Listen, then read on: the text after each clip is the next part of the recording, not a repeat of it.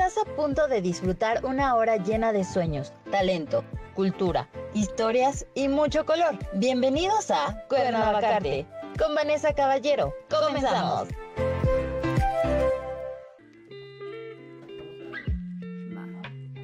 Hola, muy buenas tardes, bienvenidos a Cuernavacarte. Estamos muy emocionados porque es el primer programa, estamos de gran estreno y tenemos un invitadazo de lujo que es el padrino de eh, Cuernavacarte.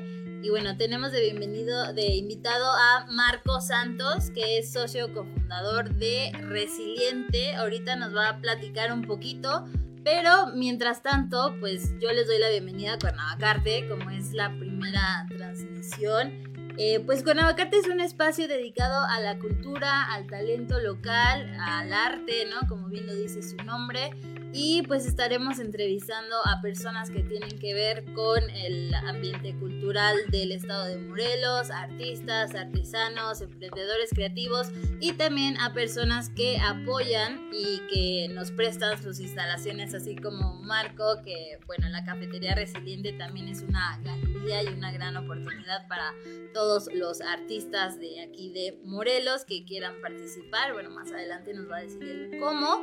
Y yo soy muy feliz y muy agradecida agradecida porque eh, justo el año pasado Cuernavacarte tuvo su primera exposición en este lugar.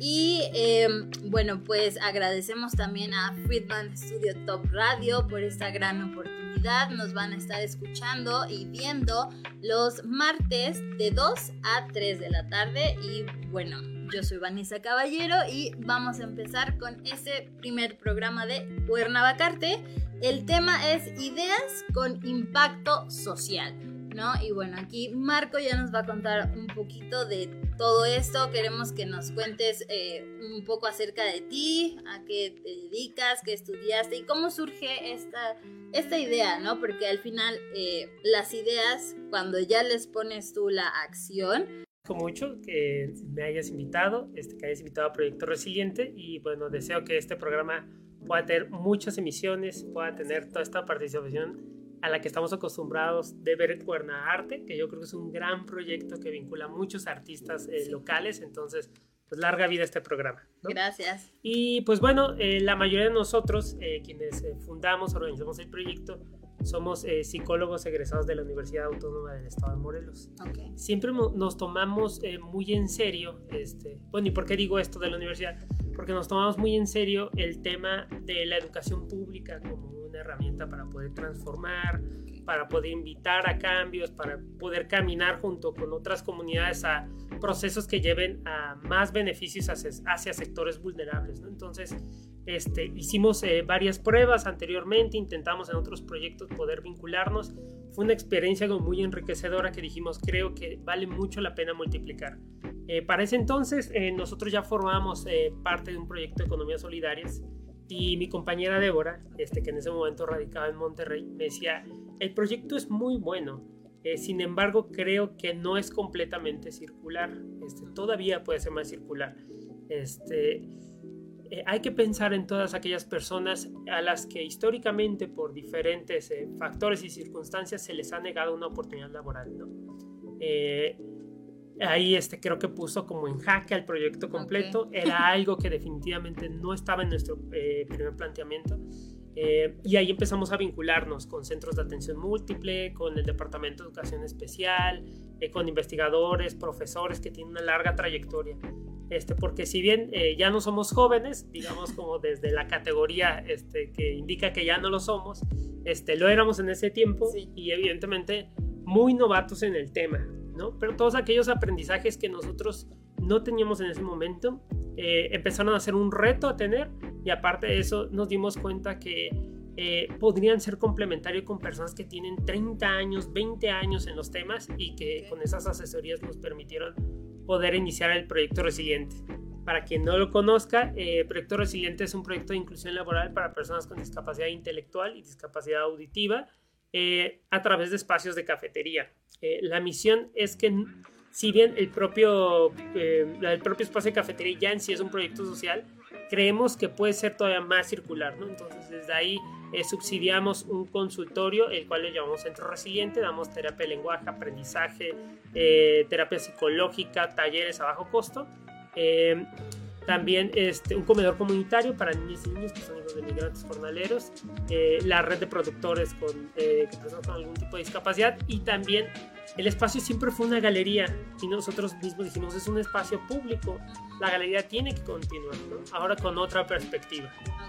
Más o menos, no sé si respondí la pregunta, pero... sí, claro que sí, es que son como muchas cosas y eh, cuéntanos en dónde se encuentra ubicado, para que los que no conozcan ya se Claro, eh, nos encontramos en el Cine Morelos, en la segunda planta, eh, en el centro de Cuernavaca, es un lugar muy representativo de, la ciudad de Cuernavaca. Yo creo que es como uno de los eh, varios símbolos que tiene este, históricos. Sí, eh, esto para todos los que nos están escuchando, pues el Cine Morelos es un lugar súper fácil de ubicar, ¿no? Y si no viven aquí en Morelos, pues cuando se vengan a dar la vuelta para acá en Cuernavaca, está en pleno centro de Cuernavaca. Y eh, pues así nada más busquen Cine Morelos y en el segundo piso, acuérdense. Y bueno, entonces así comienza como toda la, historia, la idea y la van trabajando. Y cuando te refieres a que sea circular, ¿nos puedes hablar como un poquito más a, qué te refieres? Miren, hace mucho tiempo, este, el tema de las economías solidarias ya son temas de, este, de muchas décadas, ¿no? En realidad no es que hayamos inventado el hilo negro, ¿no? Pero cuando nosotros seamos estudiantes de la facultad, eh, muchos de nosotros tenemos eh, dificultades económicas profundas. Eh, abandonamos la universidad en una ocasión por cuestiones económicas, continuamos haciéndolo en una segunda oportunidad. Y en aquel entonces nos encontramos con un productor de café. el precio del café se lo compraban en 8 pesos de kilo en aquel entonces. Y decíamos, no hay una sola taza de café en todo el país que te cuesta 8 pesos, ¿no? Entonces, ¿qué está pasando con los otros 99 cafés, no? Saca 100 cafés de un kilo. Entonces, este, dijimos, hay grandes ganancias que se están distribuyendo hacia otras partes. Empezamos a comprarle este productor, el cual nos sigue acompañando.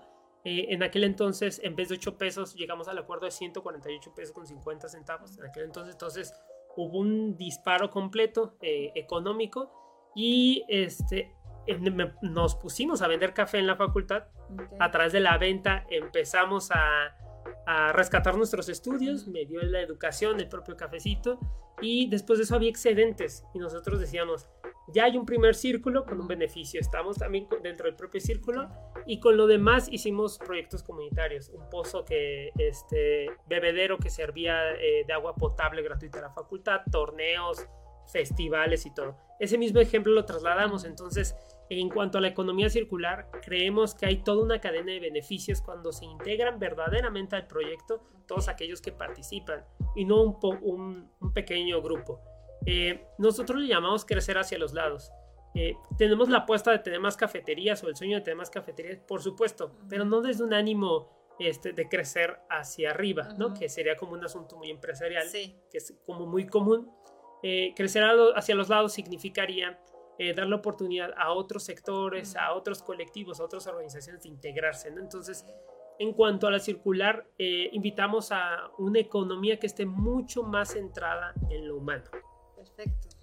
Súper, pues ya con eso queda súper redondeado como a qué te referías y a mí desde que conocí el proyecto eh, pues me encanta porque a mí también me gusta esta parte de no nada más, o sea si a mí me va bien pues yo también busco cómo apoyar a los demás, ¿no? En este caso, yo que me empecé a dedicar al arte, eh, pues nace de Cuernavacarte justo porque yo vi una necesidad que yo tenía, yo vi que a mí me faltaba apoyo, ¿no? Como artista emergente y pues así ustedes también están buscando siempre pues ganar, ganar, ¿no?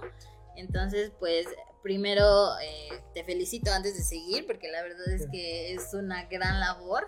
Y cuéntanos un poquito del nombre, ¿por qué resiliente? ¿Qué significa la palabra resiliente? Ah, bueno, pues eh, en aquel entonces este, estábamos ahí debatiendo cómo sería eh, el nombre del proyecto.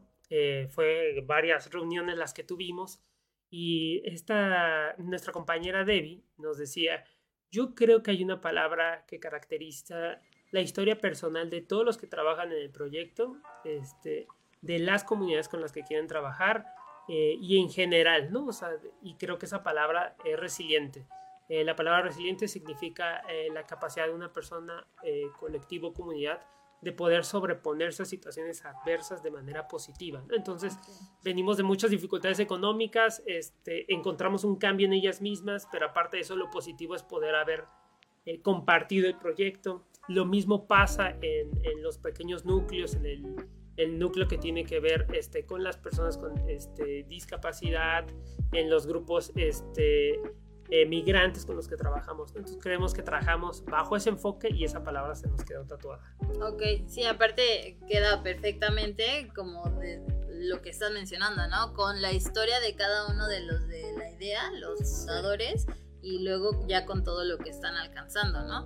Em, y ahora, este proyecto de inclusión social para darles trabajo a las personas que tienen diferentes discapacidades es un, son súper pocas las cafeterías o los proyectos a nivel nacional, o sea, ya dejamos de hablar del Estado, sino a nivel nacional, entonces ustedes digamos que son como parte de los pioneros, ¿no? ¿Nos puedes hablar un poquito de cuántos a nivel nacional se conocen que trabajen así?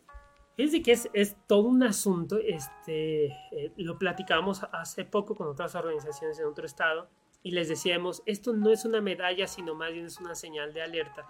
eh, una de mis compañeras dice, estamos 100 años atrasados en el tema. Sí. A nivel institucional, empresarial, eh, regularmente no están capacitadas las personas para poder dar una muy buena bienvenida.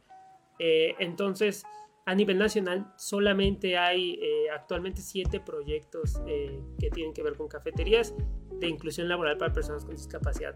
Sí conocemos eh, sectores empresariales, este, no, no, pondré nombres sobre la mesa, que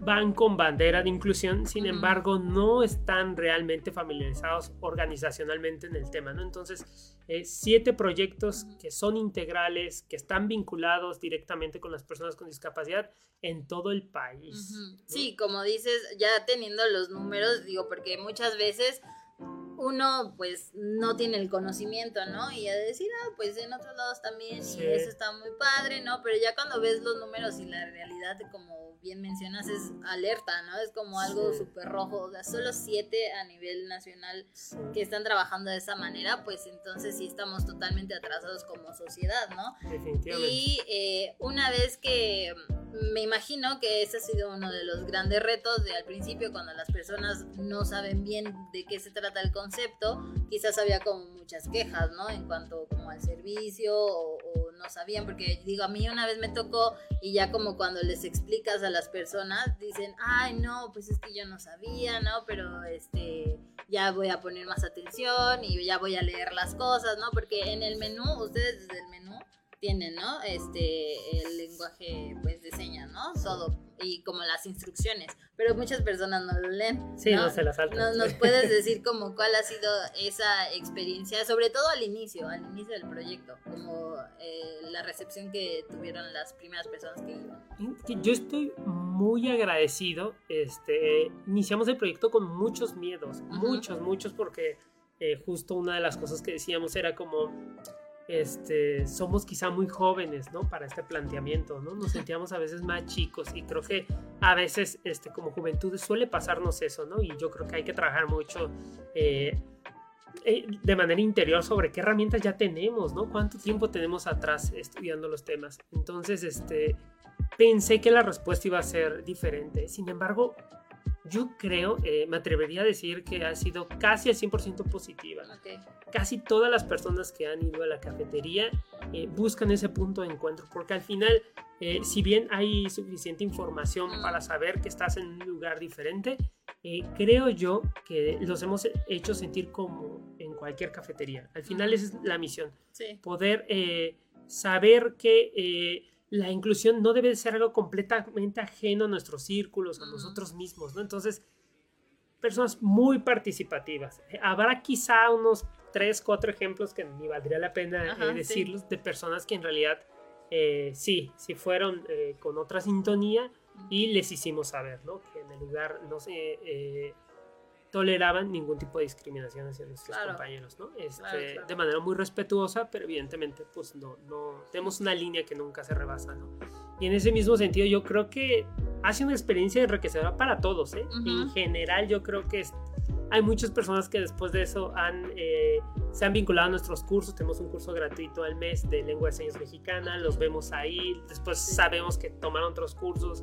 Entonces, este, no sé, yo, yo, yo, apuntaré que todo fue positivo. Todo fue positivo y, y, creo que es algo también que la sociedad necesitaba, ¿no? Porque obviamente yo creo que todos han tenido, por ejemplo, yo hablo eh, personalmente, pues en lugar sí yo tengo un familiar con discapacidad, entonces cuando vas a esos lugares y ves que tienen las mismas oportunidades laborales, ¿no? Y que están conviviendo, aparte pues siempre te tratan súper bien y que tú también estás aprendiendo, ¿no? A, a, cómo interactuar bien con esas personas que al final de cuentas pues todos somos iguales, ¿no? Y como mencionas, no se va a aceptar ningún trato de discriminación porque lo que se busca pues es acabar con eso, ¿no? Y también incluirlos, pero se siente súper padre porque ellos también eh, al trabajar ahí, pues están muy felices, ¿no? Porque muchas veces eh, yo lo he visto en mi casa y de repente es como de, no, no puede hacerlo. Y es como, no, sí, sí puede, ¿no? Si tú le, la motivas y le enseñas cómo lo hacen y lo hacen bien, ¿no? Entonces no hay como por qué hacer esa pues diferencia y creo que sí un proyecto así pues nos hacía falta y también lo vemos en los niños no ya cuando empiezan que les dieron la oportunidad de que los niños estudiaran pues en cualquier escuela pues ellos también se sienten súper bien y todos los tratan bien, entonces creo que más bien nosotros teníamos una percepción pues, equivocada, ¿no? Pero la realidad es todo lo contrario. Y eh, yo sí me gusta mucho ir y se siente muy a gusto para todos los que no conocen, pues deberían darse la vuelta. Y aparte, eh, bueno, ya ahorita tienen, alargaron el horario. ¿Nos puedes decir el horario para que sepan ellos qué días se pueden encontrar? Claro, eh, estamos de martes a domingo de 10 de la mañana a 8 y media de la noche. El servicio se acaba a las 8, pero bueno, te puedes quedar 8 y media, 9 de la noche todavía ahí en la cafetería. Y yo creo que tiene mucho valor lo que dices, en el sentido de que... Em, eh, les voy a contar, si me permites, tres casos que tienen que ver con lo que dijiste. Eh, una oportunidad laboral es un hecho histórico para una persona con discapacidad. Eh, hay compañeras eh, que de alguna forma era la primera vez que no solamente percibían un sueldo, sino que apoyaban a su familia, eh, que regularmente de dificultades económicas. una familia que tenga algún integrante con, con, algún tipo de discapacidad, jamás vas a escuchar que es una carga para ellos, jamás, jamás. es completamente un asunto eh, complicado para muchos de ellos, pero lo, toman. Entonces ahora imagina que una persona eh, no solamente este, eh, puede tener un beneficio, sino también aporta para sus medicamentos, para la comida de la casa, para ir al cine, para ir por un café. ¿no? ¿Qué sería todos nosotros sin ninguna fuente de posibilidad de trabajo? Cuando hablamos de siete cafeterías, imaginen las puertas cerradas que están en todos los otros sectores también, ¿no? Hay otro caso, por ejemplo, de una persona con discapacidad visual que nos dijo, les agradezco, el menú está en braille, entonces es la primera vez en mi vida que puedo pedir un café sin asistencia de nadie. ¿Cuántas veces nos hemos cuestionado si, si tenemos algunos privilegios este, a la mano, no? Y, este, y bueno, otra persona que tiene que ver mucho con una perspectiva de futuro de residente, que era eh, llegó, nos dijo que muchas gracias por abrir este proyecto. Eh, tenía una niña en ese entonces eh, de cuatro años, si no me equivoco, este, que había nacido con discapacidad. Y dijo, es posible que a lo mejor no vaya a trabajar en residente en 15 años, ¿no? Pero quiere decir que algo está pasando. Entonces, justo quizá más adelante otros más se atrevan y digan, hay que abrir la puerta. Sí, y que sí pueden, ¿no? Entonces nada más es como también motivarlos y darles esa oportunidad y ellos lo van a hacer bien, lo van a hacer súper contentos porque además, digo, eh, mi familiar, yo siempre aprendo de ella, ¿no? Entonces siempre eh, está de buenas y se ríe de todo y te hace bromas y tú dices, bueno, y yo qué estoy diciendo, ¿no? A veces me pongo muy mal o muy triste y es como, a ver, pues, hay que ver siempre al lado bueno, ¿no? Y sí, la verdad es que yo aprendo muchísimo de, todos ellos. Y bueno, ya nos contaste que tienen otros proyectos, que también está el comedor comunitario, entonces también cada vez que alguien va a la cafetería, pues está apoyando este eh, proyecto. ¿Y en dónde se encuentra este comedor? El comedor comunitario está destinado para niños y niñas que son hijos de migrantes jornaleros que vienen al corte caña todos los años al sur del estado La mayoría de ellos eh, vienen de comunidades indígenas del Estado de México, de Oaxaca, Puebla, han venido también desde Chiapas y se encuentra en Xochitepec, en el poblado de Tlocholaya. Digamos que queda en un punto estratégico camino hacia el sur del estado. Entonces, ese, ese proyecto eh, lo financiaba una cafetería que, de residentes que se encontraba en Jojutla. Lo que pasó con pandemia es que no cerramos ninguna posibilidad en el proyecto social. Nos fuimos directamente a quiebra, pero dijimos, tenemos que adoptar todos los proyectos que adoptaban otras cafeterías, como era una en la Universidad del Estado, era la de Jojutla, entonces dijimos, entre una sola tiene que sacar todo y al final, con mucho trabajo, más o menos es lo que hacemos y este se da un alimento diario eh, completo, se han llegado a hacer estudios eh, nutricionales para determinar cuáles son los alimentos que se deben de dar. Ahorita estamos eh, con otro proyecto aliado que encabeza Fer de la Peña, este, con donaciones también de todo el sector hotelero en cuestiones alimentarias. ¿no? Entonces, hay un, digamos, como una participación económica del lado de las personas consumidas del comedor, que son de 10 pesos por el alimento completo, y esos 10 pesos se le da a la persona que está a cargo de cocinar, este, elaborar cualquier tipo de productos, limpieza y todo el Ok, va súper bien. Y además de este eh, comedor, también sé que tienen como este mismo proyecto de la cafetería, pero dentro del SEMA, ¿no? Que es el Centro Morelense de las Artes. A ver, cuéntanos un poquito de cómo surgió eso. Fíjense que hace este tiempo eh, teníamos todo un programa de becas alimenticias para estudiantes de escasos recursos, eh, porque como les conté hace rato, nosotros veníamos de esas necesidades, ¿no? Entonces, este, sabíamos que a veces era o sacar copias o comer, o pasajes o comer, este, cosillas así, ¿no? Entonces, eh, creemos en el valor que tiene el asunto educativo, ¿no? hay muchas personas que alcanzan el, nivel superior educativo, pero ya no lo pueden sostener. Entonces decimos, bueno, si garantizamos que durante un año completo no vas a gastar en alimentos, puede ser que eso te ayude. Entonces, este, un, un, amigo me informó sobre una convocatoria. El SEMA siempre hace convocatorias abiertas para cafeterías. Eh, concursamos en la convocatoria, este, fuimos avalados por la propia comunidad estudiantil y este, nos encontramos ahí justamente eh, esa cafetería que es mucho más eh, centrada a solo los estudiantes del SEMA. Es por eso no le sacamos tanta publicidad porque pues al final no muchas personas pueden pasar. Este, bueno, eh, nos ayuda a financiar también el comedor y da actualmente, si no me equivoco, ocho becas por un año completo a estudiantes de escasos recursos. Ok, wow, súper bien. Digo, esta, sí, esta no lo puedes decir como de, ah, sí, ahí también tenemos porque justo está dentro del SEMA, pero va muy relacionado a, también al arte y bueno, aquí que estamos apoyando a los artistas eh, pues locales, prácticamente ustedes al estar dentro también los están apoyando y luego sería como un conecte si alguien de ahí quisiera exponer en la cafetería, pues tiene también las puertas abiertas, ¿no? Y ya tiene también como el, el contacto directo porque ahí están eh, pues dentro de las instalaciones. Sí. Ok. Em, también son, eh, bueno, pueden ser, pueden llevar las tapitas, ¿no? Son, ¿cómo se llama?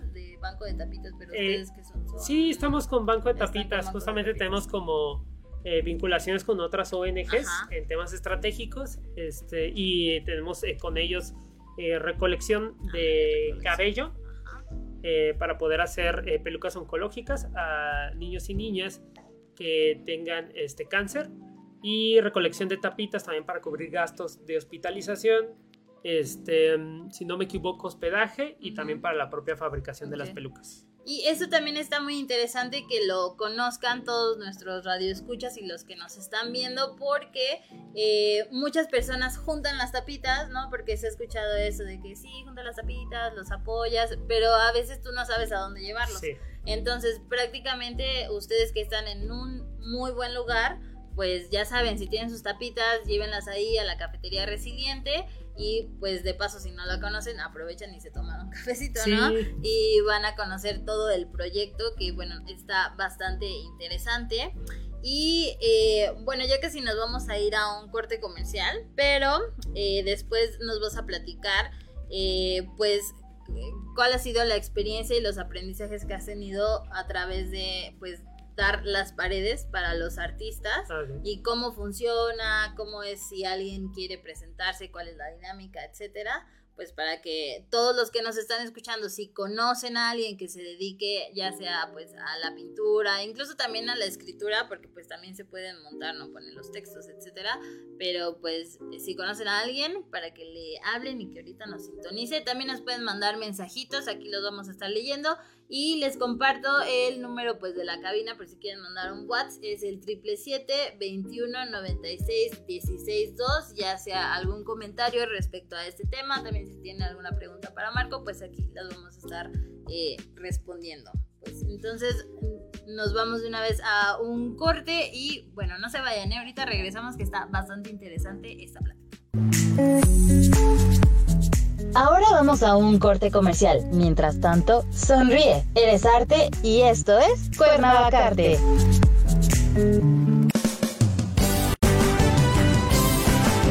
Friedman Studio, Academia de Canto Contemporáneo, Interpretación y Desarrollo Humano. ¡Lánzate ya! En Friedman Studio, tus sueños pueden convertirse en realidad si los deseas tanto como para ir tras ellos. No importa tu edad, rescata tu talento y brilla. En Friedman Studio nos especializamos en preparar y entrenar a verdaderos cantantes e intérpretes solistas desde nivel inicial hasta nivel profesional. Impartimos clases de lunes a sábado en sesiones personalizadas o abiertas, en modo presencial o en línea, completamente en vivo. Friedman Studio apoya tu talento. Nuestros precios se adaptan a tu bolsillo de acuerdo a la modalidad y número de clases mensuales que tú elijas. Agenda tu clase muestra sin costo y conócenos. Nuestra metodología, entrenamiento y técnica vocal interpretativa se enfoca y adapta a todos los niveles y géneros musicales. Nuestras sesiones de clases son impartidas y supervisadas en atención personal por nuestro coach vocal interpretativo, entrenador transformacional y sensei David Friedman Giteras. Contáctanos al teléfono 777-310-2362 o al WhatsApp 777-142-8275. Búscanos en línea como Friedman Studio o visítanos en nuestras redes sociales. En Friedman Studio,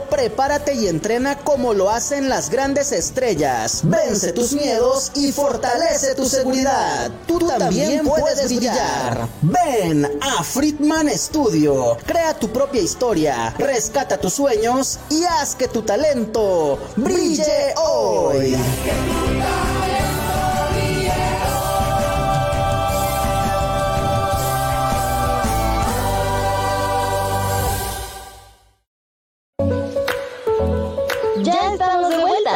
Reconociendo el talento y arte de Morelos. Continuamos con Cuernavacarte. Ok, bueno, regresamos a Cuernavacarte. Recuerden que estamos de estreno todos los martes de 2 a 3 aquí en Friedman Studio Top Radio. Y el tema del día de hoy es ideas con impacto social. Y algo que quiero rescatar de lo que nos comentaba Marco es que pues cuando ellos comenzaron con todo esto del proyecto resiliente tenían muchos miedos, muchas dudas, ¿no? Quizás también muchas inseguridades de seremos capaces de lograrlo, lo hacemos, no lo hacemos y si lo hacemos, ¿cómo? Creo que esto es algo muy importante y que todas las personas que tengan alguna idea pues lo deben de tener en cuenta. Siempre vamos a tener inseguridades, siempre vamos a decir, es que creo que no estoy 100% preparado para lograrlo, pero el chiste no es estarlo porque al final creo que nunca se va a lograr ese 100% y siempre vamos a tener ese miedo de y si lo hago y no sale bien, si lo hago fracaso, pero debemos de quitarnos eso y lanzarnos a llevar a cabo nuestra idea, aunque sea con miedo, ¿no? Y ya durante pues el proceso uno va aprendiendo. Cuéntanos cómo cuáles han sido como esos aprendizajes que tú has tenido en este proceso, porque llevan también llevan tres años, ¿no? Sí, ya. Este... Y aparte te tocó pandemia. Sí. Entonces, cuéntanos eh, cuáles han sido esos retos, esos aprendizajes y también que a partir de, eh, en una vez en una plática que tuvimos, tú decías que pues cuando hay crisis surge la creatividad, ¿no? Sí. Entonces, a ver, cuéntanos un poquito de, de eso. Sí, pues bueno, eh, para empezar somos un proyecto, siempre lo he considerado un proyecto eh, sencillo, hablando económicamente, siempre intentamos hacer eh, mucho más de lo que a veces podemos con lo poco que tenemos, ¿no? Y hacemos que las cosas funcionen. Entonces, eso también nos ha guardado cierta independencia, ¿no? ¿no? No tener a lo mejor que a fuerzas este, existir a través de convocatorias, este, nos ha ayudado mucho eh, a encontrar nuestros propios talentos, ¿no? A través del miedo, esto que, eh, que, me recordabas de, eh, a veces en las crisis salen, ¿no? Las propuestas. en el día 29, desde que se inició la pandemia, el proyecto se fue a quiebra definitiva. Solamente tardó 29 días. Una porque ninguno de nosotros somos este, los empresarios que traen un capital histórico atrás generacional, ¿no? si em, alguien conoce parte de nuestra historia, se va a encontrar con la universidad con un puestecito de bambú, con unas cafeteras percoladoras y desde ahí vendiendo eh, en tarritos de café. Fue progresando de alguna forma el propio proyecto en muchos sentidos, sobre todo en aprendizaje. Eh, nos dimos cuenta eh, que una de las cosas más favorables para que realmente se le abra la puerta a una persona con discapacidad auditiva es que toda aquella persona que trabaje en el proyecto que no tenga discapacidad eh, debe aprender lengua de señas. Eh, si bien eh, la propia lengua es parte de un idioma completo y poderlo aprender, estamos hablando de, digamos, las mismas casi escalas de cualquier otro tipo de idioma, este, sí nos dimos a la tarea de conocer el universo de las palabras que estaban alrededor de nosotros, Una mesa, color azul, todas aquellas palabras que tienen que ver con las relaciones laborales, este, también horario, falta, retardo, todas esas cosas. Entonces, eh, todos los productos del propio menú, las capacitaciones en lengua de señas, eh, las juntas o las asambleas con intérprete certificado. Entonces, construir todo un modelo que realmente eh, haga ese ajuste entre las personas con discapacidad y las personas que no tienen discapacidad. En el caso de la discapacidad intelectual, pudimos hacer convenios muy grandes este, con los centros de atención múltiple, específicamente con el 24, el cual nos ayuda a estructurar todo un programa eh, para poder hacer las capacitaciones, los filtros para una contratación, el seguimiento. Eh, creo que eh, en crisis hemos sacado lo mejor de nosotros. Ahora te, te, cuento algo más desde el asunto económico y este que tiene que ver con conocimientos. Nos dimos cuenta de algo que le llamamos ahora este, conocimientos espejo. Por ejemplo, en, en el CAM 24 hay una cafetera igualita a la que tenemos en la cafetería Resiliente con la misión de que la persona pueda desarrollar las habilidades eh, motrices, intelectuales, este, para manejar esa cafetería y practicar en ese mismo escenario de este lado. El servicio que tiene residentes es el mismo servicio que practican allá. Se hacen evaluaciones acá, nos la mandan acá, retroalimentamos aquí, se lo mandamos allá. Entonces nos permite mostrar avances este, sobre las personas con discapacidad. ¿no? Este, ahora, en cuestiones económicas, bueno, eso que tiene que ver con aprendizajes, creo que todo aquello que no conocíamos, nosotros mismos lo hicimos realidad, ¿no? Tomados de la mano con todas las personas que sí lo saben. A veces los miedos cuando eh, eh, nos creemos novatos en muchos temas, este, lo podemos cambiar ahora a ser aprendices eternos, si tú quieres, a lo mejor ya no novatos, pero sí aprendices eternos. Este, de la mano de mucha gente que está buscando cambios sociales también. Exacto. Que dicen, a ver, este, pues yo los capacito en este tema, ¿no? Y ustedes me capacitan a lo mejor en este otro que yo todavía no agarro bien. Entonces, darnos la mano entre organizaciones nos ha ayudado a compensar todos esos conocimientos que no teníamos. Y así se disiparon muchos miedos, ¿no? Y otros enfrentándolos, ¿no? Sí, ya abrimos ahora. Pues vamos a ver qué pues, pasa. claro. este, no hay retorno para resiliente, ¿no? no puede haber jamás una quiebra, eh, cerrar porque en realidad no se trata solamente de un proyecto de cafetería. Tenemos que poner el dedo eh, sobre el renglón en el tema de la inclusión laboral para personas con discapacidad a nivel nacional. Sí. No como un tema urgente, a atender. Sí. Entonces, y en cuanto a la creatividad en cuestiones económicas, nos pusimos en quiebra en 29 días y dijimos, ¿y ahora qué hacemos? No? Este, estamos en quiebra. Nos pusimos a vender termos, playeras, este, alitas, este, cursos de lengua de señas. Seguramente fueron como 10 cosas que por ahí sacamos este, para poder solventar el proyecto que nos permitió poder eh, apoyar a todos nuestros compañeros y hacer que ninguna persona con discapacidad perdiera el trabajo una vez que volviéramos a, nuestro espacio físico. ¿no? Entonces, este, yo creo que sí, de los momentos de crisis se pueden sacar eh, momentos de creatividad muy fuertes. Sí, claro. Es como, a ver, está pasando esto y no es voy a entrar en pánico y ya voy a cerrar todo y quizás no va a funcionar y me dedico a otra cosa, sino, a ver, no, yo creo en mi idea, tiene suficiente fuerza, no me la estoy pasando tan bien en este momento, pero pues debe haber solución, ¿no? Ahora el buscar es el cómo. Y ustedes lo han logrado súper bien, porque, o sea, tres años y dos fueron prácticamente desde pandemia. Es como, bueno, y aquí siguen y están regresando con muchísima fuerza. Em, voy a leer algunos mensajes que enviaron aquí por Facebook. Dice eh, Juan Enrique, felicidades a ese gran proyecto de la cafetería resiliente. Gran muestra de empatía hacia los demás y felicidades por tu programa de radio, Vanessa. Muchísimas gracias porque nos están viendo a través de Facebook. Y también nos están escuchando en Estados Unidos, Australia, Holanda, Guatemala, Argentina, Ecuador y pues principalmente pues también en México. Así que muchísimas gracias a todas esas personas, a los radioescuchas. Y eh, pues queremos saber si nos escuchan de esos países, igual eh, cómo se maneja esta situación en esos lugares, ¿no? También eh, estaría padre ver cómo se manejan en, en otros países. Y Ahora cuéntanos, también tienen actividades y talleres como mencionaban, hay un café científico, ¿no? ¿Ese qué día es?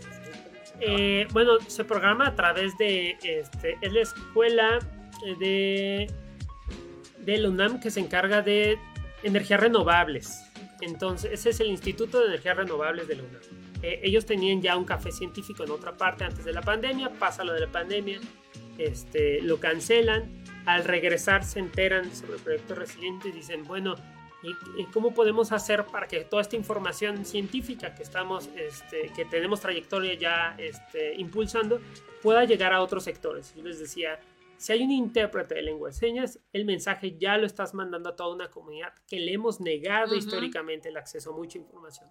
Entonces, este, eh, cada, es, si mal no recuerdo, el último jueves de cada mes, este, acuden en la cafetería, son eh, doctores, doctoras, maestros, maestros, este, eh, que acuden con un tema en específico. Se hace una transmisión en vivo, eh, también se hace la, eh, con intérprete de lengua de señas y pues se va a la cafetería este, sin, sin ningún empuje a que se consuma. ¿no? O sea, digamos, es un espacio público y tiene que ser también dedicado a estos temas. ¿no?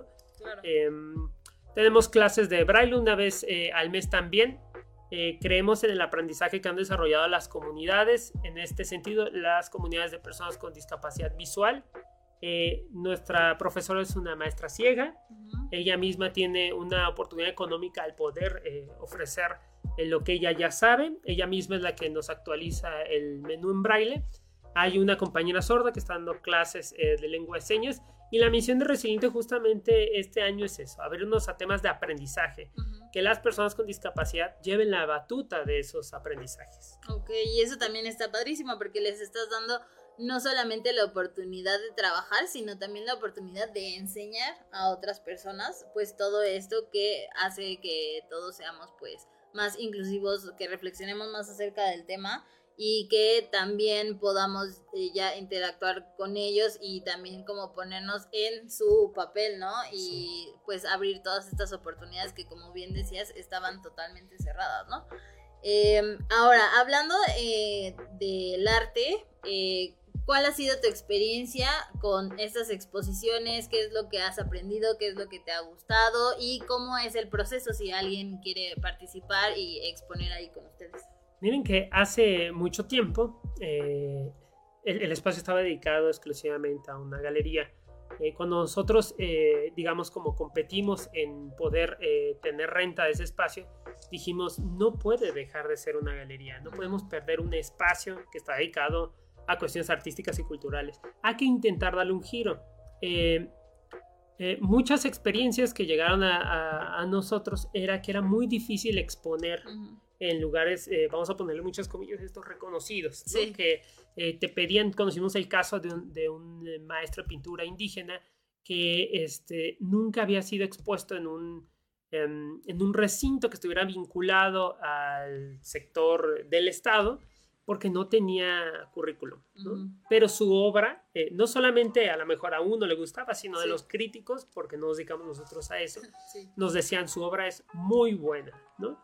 Entonces decíamos, el giro tiene que ser para todas aquellas personas que eh, estén buscando un espacio que sean nuevos, que sea talento emergente, eh, sobre todo de algo, eh, de personas con discapacidad. Ha habido muestras de pintura, fotografía, músicas de personas con discapacidad, ¿no?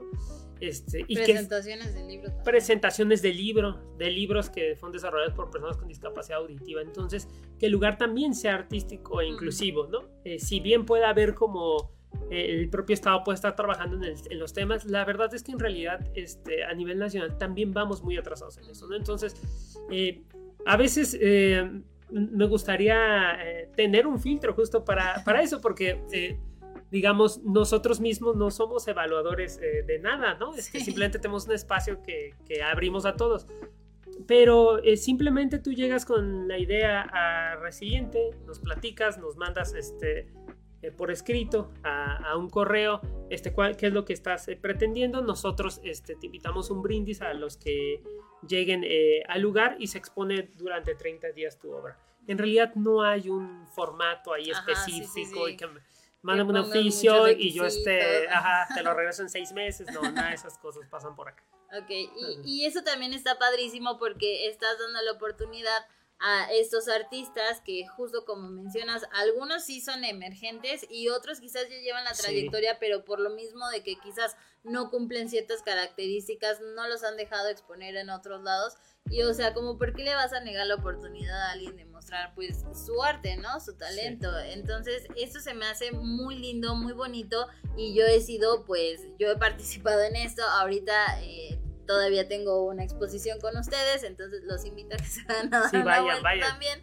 Está muy padre y eh, aparte, eh, a través de esto, pues también los apoyas y los motivas, porque a mí me ha pasado que en la que organicé el año pasado, que fue la primera de Cuernavacarte eh, colectiva ahí, muchos estaban muy contentos y decían, no, es que es mi primera exposición, este, y pues van todos sus familiares, sus amigos, y se sienten como muy felices y también como que creen un poquito más en ellos porque ya tienen esta, este apoyo, ¿no? De, ok, aquí están los espacios está padre tu proyecto y pues nada, felicidades, aquí tienes tu casa, ¿no? Como para exponer. Y además la parte de que puedan exponer personas con discapacidad, eso también es como un plus, como lo que comentabas del libro, ¿nos puedes comentar la presentación que apenas tuvieron? Apenas tuvimos una presentación de un compañero con discapacidad eh, auditiva. Eh, su libro está en venta y en Resiliente.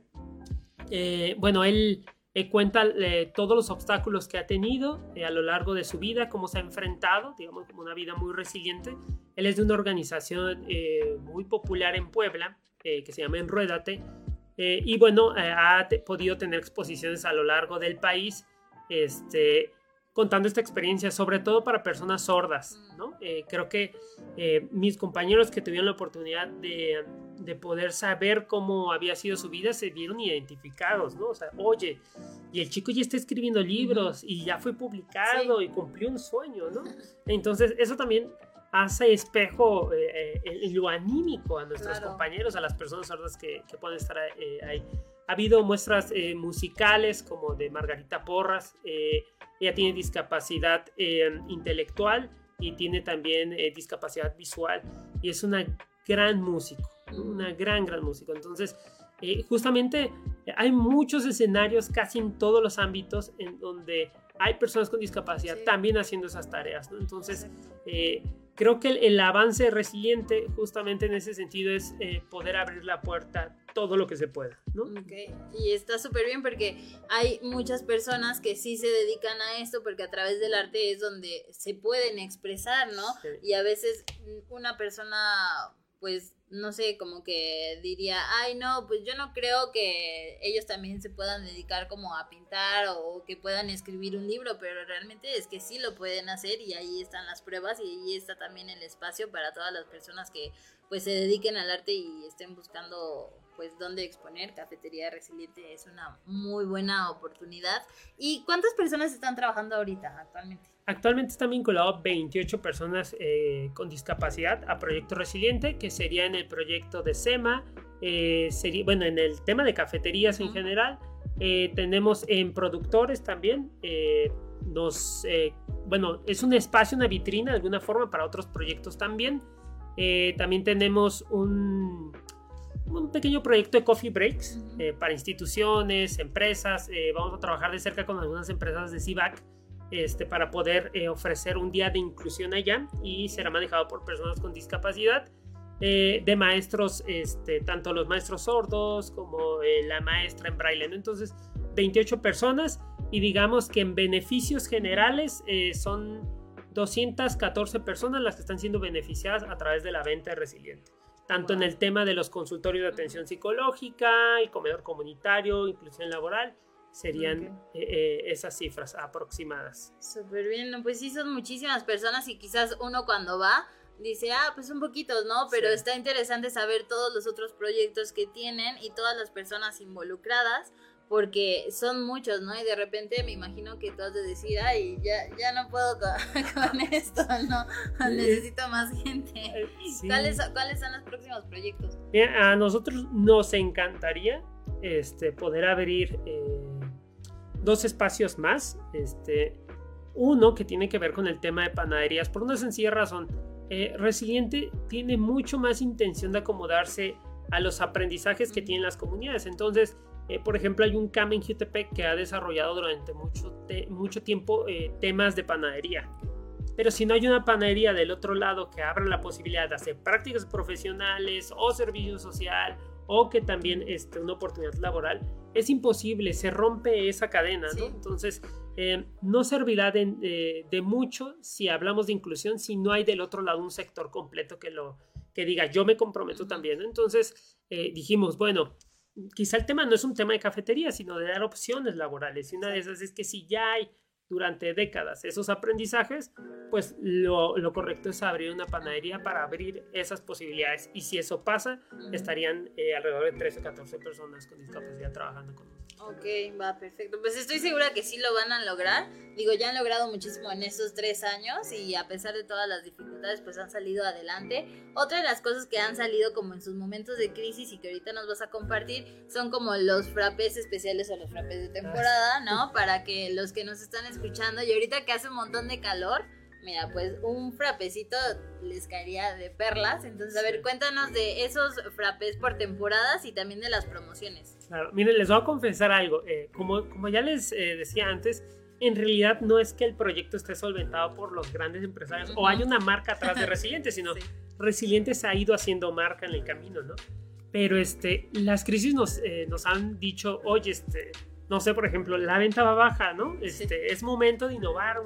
Teníamos solamente nueve frappés en un principio, ahora tenemos un, un, recetario de 32. Y te podría decir que cada uno significa intentar levantar la venta, ¿no? Porque como cualquier otro espacio, otra cafetería, pues digamos, te enfrentas a las mismas situaciones, ¿no? Entonces, eh, por ejemplo, estaba la anécdota en, este, de poder eh, en, el en el momento más crítico y resiliente, cuando reabrimos nuestras puertas en Cine Morelos, nos quedaban, es que no recuerdo cuándo la reabrimos, si fue en un septiembre, octubre, entonces ya se nos acercaban pagos de aguinaldos, ¿no? Entonces dijimos, eh, sí o sí se tiene que dar, evidentemente, entonces sacamos un frappé eh, completo que tuvo mucho éxito, ¿no? Entonces ya después de eso, al final yo creo que ha habido una sinergia muy bonita con la propia eh, con la propia comunidad, con las propias personas que dicen vamos, ¿no? Entonces, de repente sacamos muchos frappés y nos acompañan, ¿no? Y les estamos eternamente agradecidos, ¿no? Entonces, este, siempre estamos intentando como de ofrecer productos innovadores, nuevos, muchos de ellos eh, por crisis, otras ya no, este, eh, que simplemente es porque siempre queremos ofrecer algo nuevo, algo que, que estés dispuesto a ir a probar, a decir, bueno, este, ahora sacaron uno de pingüinos, uno de gansito, que a lo mejor son más populares, pero por ejemplo el frappé de calabaza, que, que, ese frappé se volvió muy popular, está riquísimo, se me antoja todo el año, este, ya lo probarán para quien todavía no lo pruebe, pero justamente es eso, que eh, yo quiero que el proyecto se siga viendo también, este, se puede llegar a un punto en donde se sientan en una cafetería, en un primer momento en una cafetería, porque estaríamos hablando de inclusión así. Sí, totalmente. Este, si vas a ir, eh, yo sé que hay una elección, por ejemplo, si tú te tomas un, no voy a poner marcas, pero puede haber por ahí un café que te cueste 70 pesos el vaso, sin problemas. Eh, hay dos, tres marcas que así lo dan. Sí. Ahora imagínate con, una taza de café que te cuesta 30 pesos, abarcas todo esto. O con un frappé o algo así, sin que te cueste más de lo, que ya está en el mercado, ¿no? Entonces, es todo un tema ahí. Sí, es todo un tema y además también motivas como a la reflexión social de, a ver, bueno, si con mi dinero en tal lado gasto tanto, pero se va nada más como a una sola billetera, en otro aquí es apoyo local, aparte se va al comedor y aparte es al consultorio, es también como mejorar la toma de decisiones y que tú sabes que tu dinero también está trabajando para otros beneficios, ¿no? Entonces eso hace también que se produzca pues esa comunidad y esa interacción, ¿no? Porque dices, ah, bueno, voy, me la paso súper bien y aparte yo sé que están ayudando, ¿no? Y yo también estoy ayudando cada vez que vengo. Y bueno, ahora cuéntanos cuáles son las promociones porque manejan promociones diferentes, ¿no? Sí, este, los martes son de frappés, que son dos frappés eh, de cualquier especialidad por 80 pesos. Eh, son dos eh, brownies con helado los, miércoles, los, jueves, ahora que hace mucho calor, conviene mucho esa promoción, son dos chamoyadas por 80 pesos. Y hay este, promociones, un frappé diferente todos los meses. este, el que viene está muy interesante, espero que esta semana salga. Este, y este, pues algunas promociones emergentes que salen de repente, pero esas son las fijas. Entonces, si se dan cuenta en los precios, se van a dar cuenta que eh, ustedes, que son quienes sostienen verdaderamente el proyecto, son todos unos financiadores sin que les cueste más de lo que les tiene que Exacto, sí, claro. Y también tienen lo de un proyecto como de el café, de invita a un café, ¿no? Eso sí, eh, trabajamos eh, también con Fundación Comunidad. Nosotros hace muchos años caminamos con ellos, creyeron en la idea de los espacios de cafetería. Este, éramos algo jóvenes, bueno, eso fue hace seis años. Y a partir de ahí nos han ayudado mucho con eh, capacitaciones, participación de convocatorias, formación de proyectos. ¿no? Entonces, ellos tienen una área eh, completa para el apoyo de proyectos jóvenes. Y nosotros decíamos, cuando nosotros seamos grandes queremos ser como ellos, ¿no? O participar con ellos. Ya si eh, nosotros fuimos beneficiados, hay muchos proyectos juveniles increíbles, en serio. desde donde nos escuchen, les garantizo que cerca de ustedes hay un proyecto juvenil muy bueno pero que muy posiblemente va a caer por cuestiones financieras. ¿no? Así de lamentable es el asunto. Entonces, eh, hay un café por comunidad. Tú vas y lo pides y completo ese café va a los proyectos que elija Fundación Comunidad para ser solventados ese año. Ok, perfecto. Pues ya saben también, esa es otra manera de apoyar. Y bueno, se nos ha pasado súper rápido la hora, ya estamos casi terminando. Dinos en dónde pueden encontrar más acerca del proyecto, las redes sociales, dónde encuentran a Resiliente. Eh, nos encuentran en Facebook como Resiliente MX, ahí les va a aparecer una imagen de un silloncito rosa, que es como muy icónico ahí. Este, estamos en Instagram como Resilient MX. Y si ustedes están interesados en, colaborar o mandar un proyecto o alguna convocatoria eh, artística, Estamos en el correo de dirección arroba proyectoresiliente.org. Ok, va también, eso está muy bueno saberlo porque también si alguien quiere de repente dar como un tallercito, ahí está el espacio, nada más comuníquense directamente con ellos, pues para que ya les digan qué días eh, es donde podrían ir el horario. Repetimos, el horario es de martes a domingo, desde las 10 de la mañana, que ya tienen desayunos. Así es, tenemos desayuno. Ajá, hasta las 8 y media de la noche, entonces prácticamente eh, todos los días, nada más el lunes porque pues tienen que descansar, ¿no? Pero este, pues. de ahí en fuera ahí está.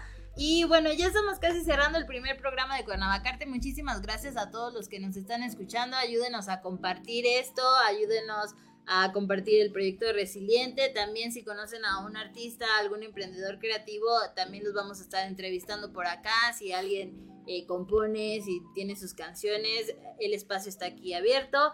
Y bueno, con mm, el mañana, que es el Día de la Mujer, eh, tenemos diferentes exposiciones. Entonces les voy a compartir antes ya de terminar el programa la cartelera cultural porque este espacio también es para hacerles de invitación a que conozcan más de las exposiciones que hay eh, en Cuernavaca, en Morelos, porque muchas veces piensan que no hay actividades que hacer, pero sí hay muchas actividades. Entonces, bueno, el día de hoy se inauguró la exposición Habitar en la Galería Victoria, que es de alumnas del CEMA, del Centro Morelense de las Artes. Esta es una galería que se encuentra ubicada eh, por el Calvario, entonces está súper céntrica, ahí la pueden visitar, se inauguró el día de hoy. El día viernes tenemos dos inauguraciones en la Casona Spencer a las 7 y también a las 7 en el Museo Morelense de Arte Contemporáneo.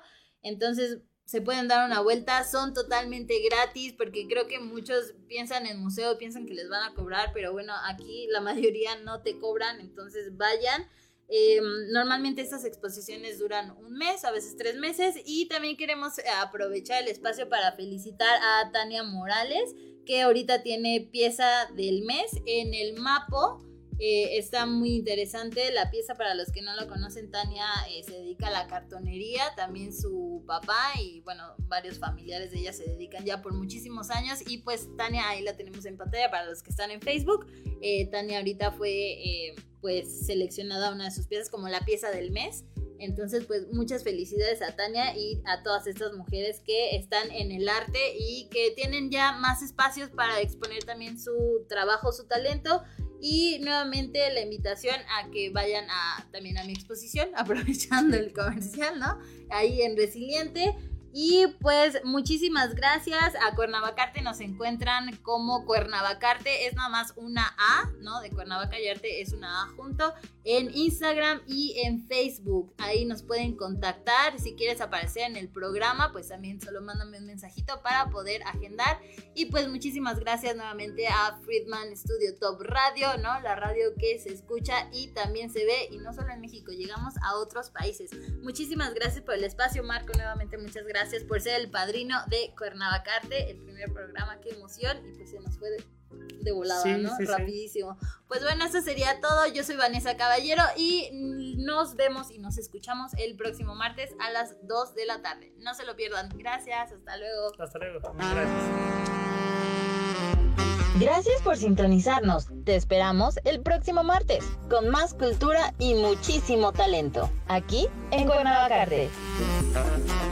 Thank you.